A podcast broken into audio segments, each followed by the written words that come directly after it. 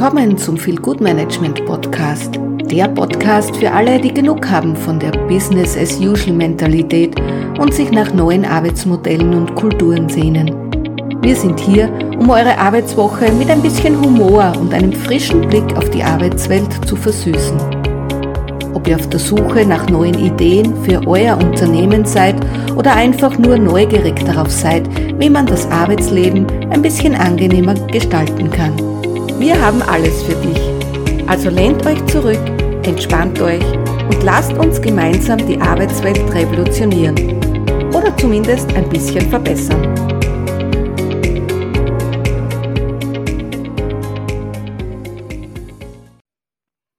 Ja, ein herzliches Willkommen hier beim Feel Good Management Podcast.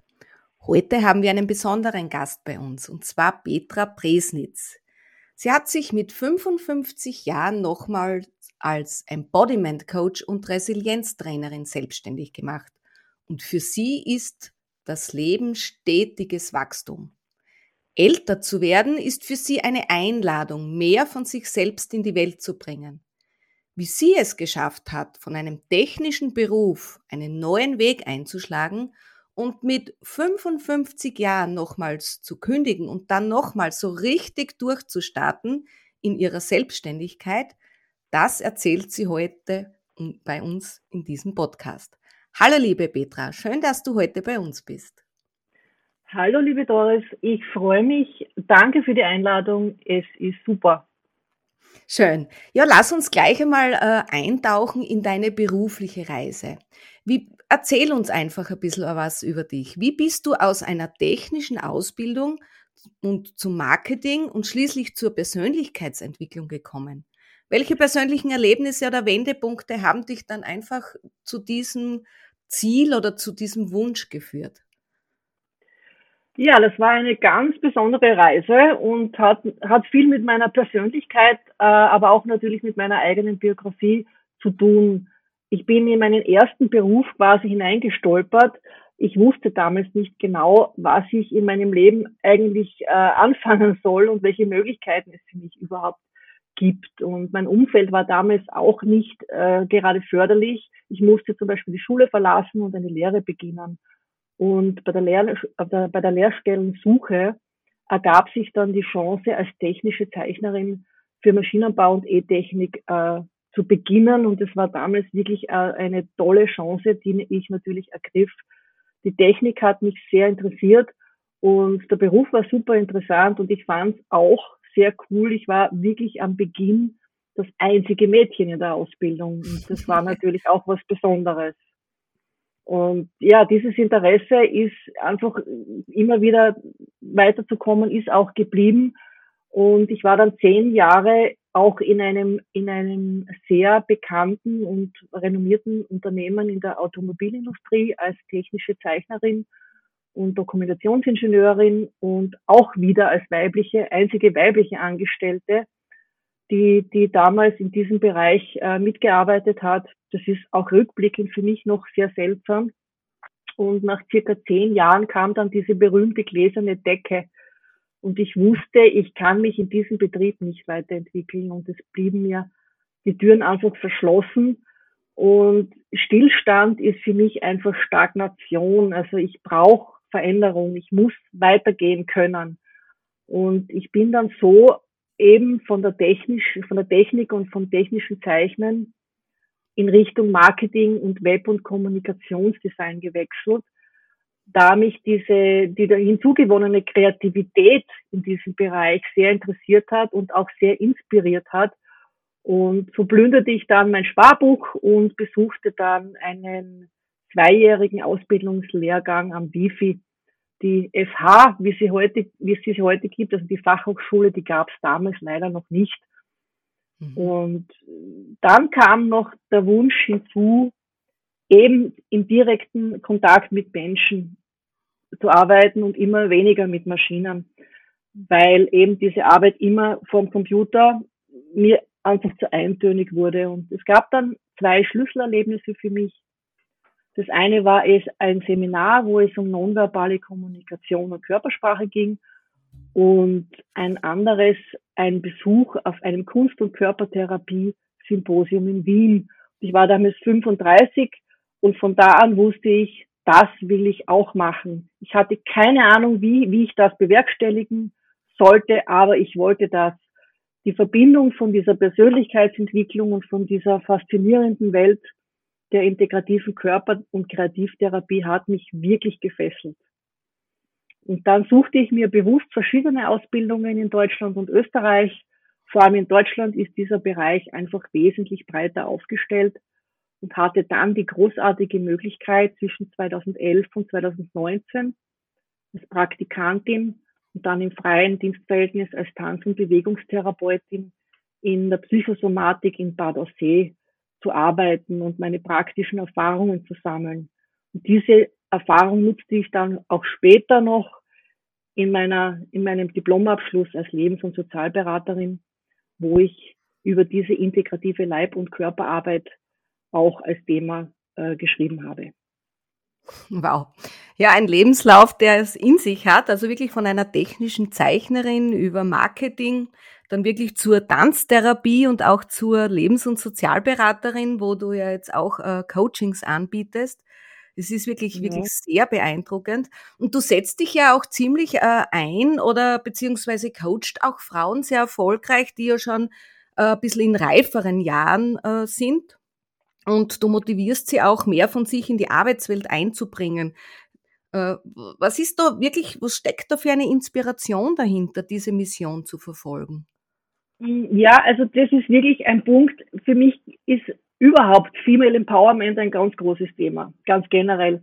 Aber natürlich meiner eigenen Entwicklung und meiner Altersgruppe geschuldet ist es wirklich so, dass mich speziell das Thema auch äh, wirklich interessiert, dass Frauen in meinem Alter oder auch in meiner in der Range meines Alters ähm, hier speziell motiviert und auch gefördert werden. Und das ist auch, liegt auch an meinen eigenen Erfahrungen. Diese, in meiner Ausbildung zum Beispiel in Bad Aussee, während ich äh, die Ausbildung machte, musste ich ja noch Teilzeitjobs annehmen. Mhm. Erstens mal, um meine Ausbildung zu finanzieren und zweitens, weil eben diese Stelle keine Vollzeitstelle war, weil Kreativtherapeuten immer nur Teilzeit, äh, äh als Teilzeitstelle möglich möglich ist. Und ich pendelte dann so, äh, lange Jahre von Graz nach Aussee, das sind 200 Kilometer per Strecke, aber das war es mir damals einfach wert. Und mhm. da stand ich eben im Sinne der, der Jobsuche, mir eben die passenden Teilzeitjobs zu suchen, stand ich genau vor dem Thema, dass es wirklich schwierig war. Ab 45 wird es eng am Arbeitsmarkt und mit 50 ist es wirklich fast nicht mehr möglich, einen adäquaten Job zu finden. Also zumindest war das meine Erfahrung. Und für mich ist es da jetzt wirklich der Ansatz, Frauen besonders in reiferen Jahren mental zu unterstützen und daran zu arbeiten, ihre Stärken zu bündeln und diese eben mit der Lebenserfahrung bewusst zunutze zu machen. Und ein großer Punkt ist das Thema Mindset und Glaubenssätze. Da gibt es immer noch sehr viel Berührungsängste und äh, vor allem in Bezug mit der Technik und auch generell das Thema Selbstwert ist ein, ein Thema, denn ja, wir haben diesen etwas rigiden Jugendwahn in unserer Gesellschaft und das verankert sich auch in den Köpfen der Menschen und vor allem auch der betroffenen Frauen. Und ich sage immer, ich kann die kollektiven Bilder der, in den Köpfen der Menschen nicht ändern, aber ich kann bei mir selbst, bei meiner eigenen Haltung beginnen und da sehe ich eben einen Ansatz. Ja, liebe Petra, Emotionen spielen ja eine ganz wichtige Rolle in deiner Arbeit als Embodiment Coach und auch als Resilienztrainerin. Könntest du uns vielleicht einige Beispiele geben, wie Embodiment die Menschen auf ihrem Weg äh, zur ganzheitlichen Persönlichkeitsentwicklung unterstützt und vor allem auch, was der Begriff Embodiment bedeutet? Ähm, es ist Embodiment und es bedeutet grob zu verkörpern, was mich ausmacht. Also alle Erfahrungen, die uns prägen, machen wir über unseren Körper und mit allen Sinnen und die werden auch in unserem neuronalen System gespeichert. Also wir sind kein Kopf auf zwei Beinen, sondern komplexe Wesen. Und ich binde in meiner Tätigkeit sehr stark Awareness, also das Bewusstsein für die Gegenwart und der Wahrnehmung des eigenen Körperlebens mit ein. Und ich arbeite gern mit Bewegung und kreativ-therapeutischen Ansätzen. Mhm. Das heißt, alle, die sich wirklich mit diesem Ansatz, also Embodiment, auch wirklich mit Bewegung und kreativen Genau, therapeutischen genau. Ansätzen da ein bisschen in Berührung kommen wollen, die können sich dann natürlich sehr gerne bei, der, bei dir da melden. Und könntest du uns da vielleicht auch einen Einblick geben, wie du da Menschen in solchen Prozessen begleitest? Also für wirklich diejenigen, die jetzt mehr haben möchten, was ist da wirklich das, der besondere Ansatz bei diesem Prozess? Ähm, ja, das, es ist ein gutes Beispiel, ist zum Beispiel das Thema Mhm. Glaubenssätze und Mindset. Also wirklich besagte tiefsitzende Überzeugungen mit oder Glaubenssätze, wie man es wie man es allgemein nennt, auch mit positiven Affirmationen bearbeite oder auch schon öfter gehört, man Glaubenssätze drehe oder glaube drehen zu können, indem ich einfach andere Formulierungen drüber lege und mir die mir mehrmals am Tag vorsage, dann mache ich die Rechnung ohne den Wirt, weil wenn wir bei diesem Beispiel bleiben, wir haben äh, eine oder mehrere Instanzen in uns, also in unserem, in unserem neuronalen System, das ist jetzt sehr grob formuliert, die Informationen auf ihren subjektiven Wahrheitsgehalt überprüfen. Das heißt, stimmt es für uns oder stimmt es für uns nicht, immer auf unseren eigenen Erfahrungswert bezogen. Und dieser Sensor sitzt nicht im Bereich unserer Vernunft. Und der wird auch von gedrehten Glaubenssätzen oder schönen Affirmationen nicht sonderlich beeindruckt. Im Gegenteil, was dann passieren kann, ist Widerstand. Dann beginne ich quasi gegen meine eigenen Widerstände zu kämpfen und kämpfe quasi gegen Windmühlen, nämlich gegen mich selbst. Und das ist ein gutes Beispiel ähm, für den Unterschied zwischen diesem klassischen Mindset-Thema und dem Embodiment, wo ich diese diese Themen wirklich, äh, ich beziehe mich dann auf Empfindungen, auf Bewegungsmuster und auch beziehe auch innere Bilder mit ein.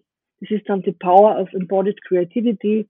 Und es geht um, unter anderem darum, auch das Gefühl von Mhm. Selbstwirksamkeit zu stärken. Und eben Glaubensmuster oder unbewusste Verhaltensmuster auch bewusst zu machen, zu beleuchten und zu Okay. reflektieren. Das heißt, es reicht nicht, wenn ich mir eine Affirmation ständig sage, ich bin glücklich, ich bin glücklich ich- oder ich bin reich, ich bin reich, ich bin reich. genau. Das genau. sitzt ein wenig tiefer, Ja. habe ich jetzt gerade rausgehört.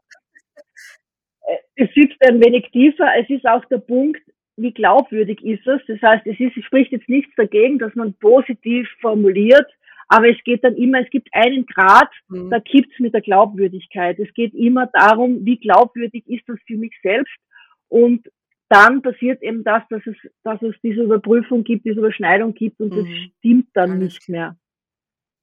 Also dann, dann komme ich nicht Ja. weiter auf dieser, auf dieser Man, Ebene. in unserem Leben, wir erleben ja alle mal Höhen und Tiefen, also sowohl beruflich als auch privat. Kannst du uns vielleicht äh, zu deinen Höhen und Tiefen ein bisschen was sagen? Äh, hast du besondere Momente oder kannst du uns von besonderen Momenten erzählen, in dem du dich besonders vielleicht auch in der Arbeitswelt geschätzt und unterstützt gefühlt hast? Und wie hat sich das auf deine Arbeit ausgewirkt? Ja, bei diesem Thema, also wenn ich so nachdenke, kommt mir gleich eine Person so vor mein geistiges Auge und es ist, ich kann mich noch gut erinnern, das war ganz früh in meinen Ausbildungsjahren und da gab es einen Vorgesetzten und der damals hat damals mein Bestreben erkannt, dass ich mich eben als technische Zeichnerin weiterbilden möchte und weiterentwickeln möchte. Und das war zum Beispiel 1987 und ich wollte unbedingt mit dem damals aufkommenden CAD-Systemen arbeiten also dem Arbeiten der technischen Zeichner, äh, Zeichenarbeit auf, auf dem Computer, Mhm. dem Computer Aided Design. Das war damals sehr kostspielig und sehr aufwendig und wäre ja auch privat gar nicht zu finanzieren gewesen.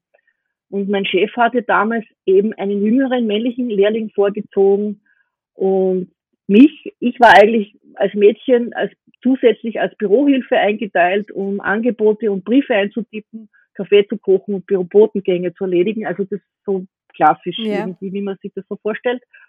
Und ohne die Unterstützung und Fürsprache dieses Menschen, also dieses Vorgesetz, unmittelbaren Vorgesetzten, äh, hätte ich niemals Zugang zu diesem CAD-System bekommen. Und die haben mir genau diese Kenntnisse eröffnet, die mir dann auch die Chance geboten haben, mich als Dokumentationsingenieurin weiterzubilden und diesen technischen Job in der Automobilindustrie zu bekommen. das war wirklich eine einmalige Chance. Und es ist es vielleicht auch nachvollziehbar, wieso ich mich für Gleichstellung und für mhm. faire Chancen einsetze. Okay, ja. Ja, Wertschätzung, Talente erkennen hat ja viel mit, mit unserem Thema zu tun, mit dem Feel Good Management. Und auf der anderen Seite gibt es ja oft auch Zeiten, in denen wirklich auch die Wertschätzung am Arbeitsplatz fehlt oder nur oberflächlich ist. Ich glaube, du hast da bei unseren Vorgesprächen einmal äh, kurz erwähnt, dass du da auch äh, so einige Erfahrungen in der Arbeitswelt äh, leider ja spüren musstest. Wie bist du damit umgegangen? Ja, das war, war auch eine ganz interessante Erfahrung, denn ähm, ich hatte in den letzten fünf Jahren, war ich als Angestellte in, einen, in einem mittelständischen Unternehmen tätig, könnte man der mhm. Freizeitbranche zuordnen. Und mein Aufgabenbereich war damals sehr breit gestreut, aber hauptsächlich war es ein bisschen als Problemlöserin eingesetzt. Das heißt, ich, ich musste oft oder mir wurden Arbeiten zugeteilt, die andere nicht so gerne machten oder wo es irgendwie Konfliktpotenzial gab. Das war für mich soweit auch okay. Ähm, ich wurde zum Beispiel fürs Beschwerdemanagement eingesetzt oder schwierige Kundenkommunikation und, und, und, aber auch teilweise auch mit der Mitarbeiterkommunikation. Und das Interessante bei dem Betrieb war, es, der Betrieb selber hatte nach außen eine unglaubliche Strahlkraft. Das heißt, das war auch damals, glaube ich, auch der Grund, warum mich das so magnetisch angezogen hat, dass ich dachte, oh, das ist cool und da möchte ich unbedingt arbeiten, das ist sicher eine feine, eine feine Sache, das interessiert mich. Und die, die Geschäftsführung war auch sehr darauf bedacht, sehr, sehr höflich und freundlich mit den MitarbeiterInnen umzugehen.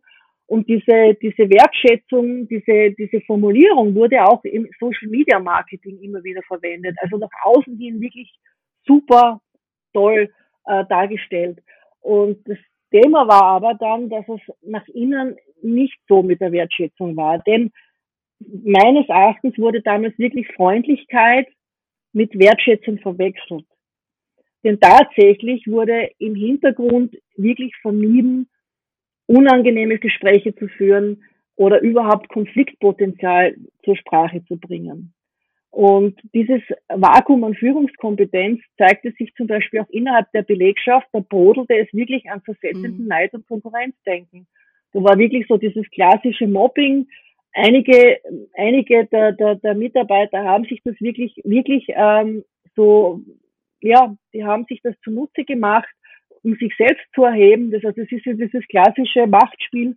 Und es passiert eben nur, wenn man, wenn, wenn es keine Gesprächskultur gibt. Und die, die echten Mitarbeitergespräche oder Mitarbeiterinnengespräche, die gab es ja nicht, sondern da war einmal im Jahr ausnahmslos sonntags, das war ein Meeting, wo sich alle eingefunden haben und wo eben anstehende Veränderungen oder Neuerungen besprochen wurden und wo man halt dazu Fragen gestellt hatte. Und der Rest der Mitarbeiterinnenkommunikation fand sozusagen zwischen Tür und Angel statt. Und dazu waren natürlich auch, das war ein bisschen schwierig, die Vorgaben der Geschäftsführung ein bisschen sprunghaft. Die konnte sich nämlich sehr schnell ändern. Und ein weiterer Punkt war auch das Thema, dass es in dieser Branche zum Beispiel keinen Kollektivvertrag gab. Und der Betrieb hatte eine, eine Sieben-Tage-Woche und hatte nur bis wenige Tage im Jahr geöffnet. Und auch hier wurde eigentlich kein Wert darauf gelegt, dass man dieses Fehlen der Kollektivvereinbarung mm, also nicht als Vorwand nimmt, sondern, sondern halt von sich aus diese Wertschätzung lebt. Im Gegenteil, also es war wirklich das Mindestmaß an, an, an vorhandenen, ähm, ja, wie sagt man, die, die, die, die zum Beispiel eben die Stunden es waren, es waren, die sieben, die sieben Tage waren geöffnet, sechs Tage wurden gearbeitet von mir. Ich hatte einen mhm. Zwölf-Stunden-Tag im Schnitt. Es gab keinen festen Dienstplan. Die, die Löhne, das Lohnniveau lag zwischen 8,50 und 11 Euro brutto, also wirklich sehr niedrig. Und ja, es, es waren, also wirklich die Verhältnisse waren, hatten mhm. nichts mit Wertschätzung zu tun. Und was mich damals, also was mich rückblickend erschreckt, ist, dass ich das wirklich so lange durchgezogen habe. Ich habe an der Idee festgehalten, ja. dass es besser wird. Und natürlich kommt dann auch dazu, dass ich schon über 50 Jahre alt war. Das war wirklich das, das Thema. Und irgendwann kam dann eben der Punkt, wo ich die Reißleine ziehen musste, nachdem ich einen Hörsturz hatte.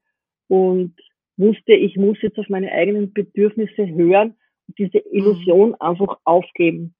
Und ja, das war dann der okay. Punkt, wo ich dann einfach ausgestiegen bin. War wie ein Flucht, war ein, ein wenig eine Flucht, aber es war. Ja, dann hat auch der Körper so. da gesprochen zu dir. Es ist Schluss. Ja, ein Unternehmen, genau, genau. Äh, ja, man sieht wieder, wie wichtig eine wertschätzende und menschenorientierte Unternehmenskultur ist. Und dass das Ganze nach Schein, nach außen, dieses Image nach außen, das muss einfach gelebt werden. Das ist ja auch unsere Mission, dass wir den Unternehmen immer wieder sagen, bitte lebt eine menschenorientierte Unternehmenskultur, weil dann laufen euch auch die Menschen nicht davon. Und du bist davon gelaufen, wie es aussieht. Genau. Du bist davon gelaufen. Ich bin davon ja. gelaufen, genau. ich provoziere ja auch immer sehr mhm. gerne und sage, aktuell gibt es noch keinen Fachkräftemangel, denn die, was alle in Pension gehen, äh, das kommt ja erst noch, die Spitze am Eisberg. Momentan ist es mhm. wirklich ein mhm. Kulturmangel und anscheinend hast du ja das mit Haut und Haaren die letzten Jahre erlebt. Aber du hast die Reißleine gezogen und du bist mhm. jetzt eine erfolgreiche, äh, ja, eine erfolgreiche Unternehmerin, die anderen Menschen dabei hilft, äh, ja, wirklich auch wieder die Mitte zu finden und auch vor allem in einem gewissen Alter äh, wirklich ein Selbstbewusstsein auch zu, aufzubauen. Äh, noch die letzte Frage jetzt. Warum ist es denn deiner Meinung nach auch dringend erforderlich, wie Unternehmen ältere Arbeitnehmerinnen behandeln? Äh, kannst du da vielleicht auch die Notwendigkeit verdeutlichen? Ja, da gibt es für mich zwei Punkte. Also erstens einmal ist es einmal rein pragmatisch gesehen die Tatsache, die Fakten, dass wir ja auch die, die neue, durch die neuerliche Reform jetzt auch eine Anhebung des Pensionsantrittsalters mhm. haben, auch für Frauen und die insgesamt um fünf Jahre in Stufen. Und hier ist ein Umdenken zwingend notwendig. Und dazu ergab jetzt auch eine österreichische Studie des Arbeitsmarktservice, dass, also die eindeutig belegt, dass ältere Arbeitnehmerinnen bei der Jobvergabe benachteiligt werden. Und wenn ich jetzt bereits mit 50 oder vielleicht früher sogar schon echte Probleme damit habe, einen einigermaßen adäquaten Job zu bekommen, der mich motiviert und wo ich wirklich gerne arbeite und gleichzeitig mit 65 bis 65 Jahre erwerbstätig sein muss, dann wird sich das mit den Standards und Systemen, die, die, die bisher jetzt äh, derzeit herrschen, mhm. Einfach nicht ausgehen. Und das Zweite ist natürlich überhaupt die menschliche Betrachtung. Also für mich menschlich gesehen braucht es einfach ein Umdenken, auch in der Gesellschaft, dass ältere Menschen grundsätzlich einen Mehrwert an Erfahrung und natürlich auch an der erworbenen Sozialkompetenz mit einbringen. Und klar, ich funktioniere mit 50 oder mit 60 sicher nicht mehr gleich wie mit 30, aber dafür bringe ich ja andere Vorzüge ein. Und im Moment ist es eher so, dass Altersgruppen gegeneinander mhm. ausgespielt werden. Und das ist jetzt wirklich ein Thema. Und statt dass wir voneinander lernen und miteinander gestalten. Und das mag für mich oder für andere zwar illusorisch klingen, aber ganz ehrlich, also spätestens im Zeitalter der Digitalisierung sollten wir echt den Unterschied zwischen Mensch mhm. und Maschine begriffen haben. Ja. Ja, schöne Worte von dir, liebe Petra. Und ich denke, zum Schluss äh, möchte ich einfach auch noch was ganz Wichtiges sagen. Es geht hier wirklich nicht nur um Zahlen und Gesetze, es geht um uns, um echte Menschen. Und ganz egal, ob wir jetzt 50, 60 oder 30 bist, du bringst wirklich was Besonderes mit in diese Arbeitswelt. Es sind die Erfahrungen, es sind die Lebensweisheiten, deine sozialen Kompetenzen. Das sind einfach Schätze, die man nicht einfach so ersetzen kann. Und wir leben wirklich in einer Zeit, in der alles schnell geht, vor allem durch die Digitalisierung, wie auch Petra schon äh, gesagt hat. Aber genau das zeigt uns, wie wichtig der menschliche Touch ist. Klar, Maschinen sind super, aber sie können das nicht ersetzen, was wir Menschen zu bieten haben. Lass uns auch wirklich auch nicht gegeneinander arbeiten, sondern miteinander. Lasst uns voneinander lernen und wirklich eine gemeinsame eine Arbeitswelt schaffen, die jeden Einzelnen wertschätzt und egal wie alt man ist. Und bevor ich jetzt zum Ende komme, möchte ich mich noch ganz herzlich bei dir, Petra, bedanken für dein Dabeisein, für deine wertvollen Einblicke. Es war wirklich vielfältig, deine Perspektiven und Erfahrungen zu hören. Und wenn ihr, liebe Zuhörerinnen und Zuhörer, mehr von Petra Presnitz äh, ja, eine Resilienztrainerin, ein Coach mit Embodiment äh, hat sich, sich spezialisiert. Wenn ihr da mehr wissen möchtet, äh, es gibt wirklich die E-Mail-Adresse unter der Beschreibung dieses Podcasts. Und natürlich auch ein ganz großes Dankeschön an dich, liebe Zuhörerinnen und Zuhörer. Ich hoffe, ihr hattet eine inspirierende Folge, etwas zum Nachdenken. Und pass auf dich auf und denk daran, Lachen ist die beste Medizin. Und viel Gutmanagement kommt direkt danach. Liebe Petra, möchtest du auch noch zum Abschluss was sagen? Ich freue mich dabei gewesen zu sein. Es war ein super, super tolles äh, Interview. Und ja, ich hoffe, ich hoffe, dass ich, dass wir mit unserem, mit unserem äh, Vorangehen etwas bewirken können und dass ich hier langfristig und nachhaltig etwas in der Gesellschaft verändern kann. Ja, liebe Petra, vielen herzlichen Dank, dass du dabei warst und jetzt wünsche ich allen noch einen schönen Tag. Alles Liebe, Doris.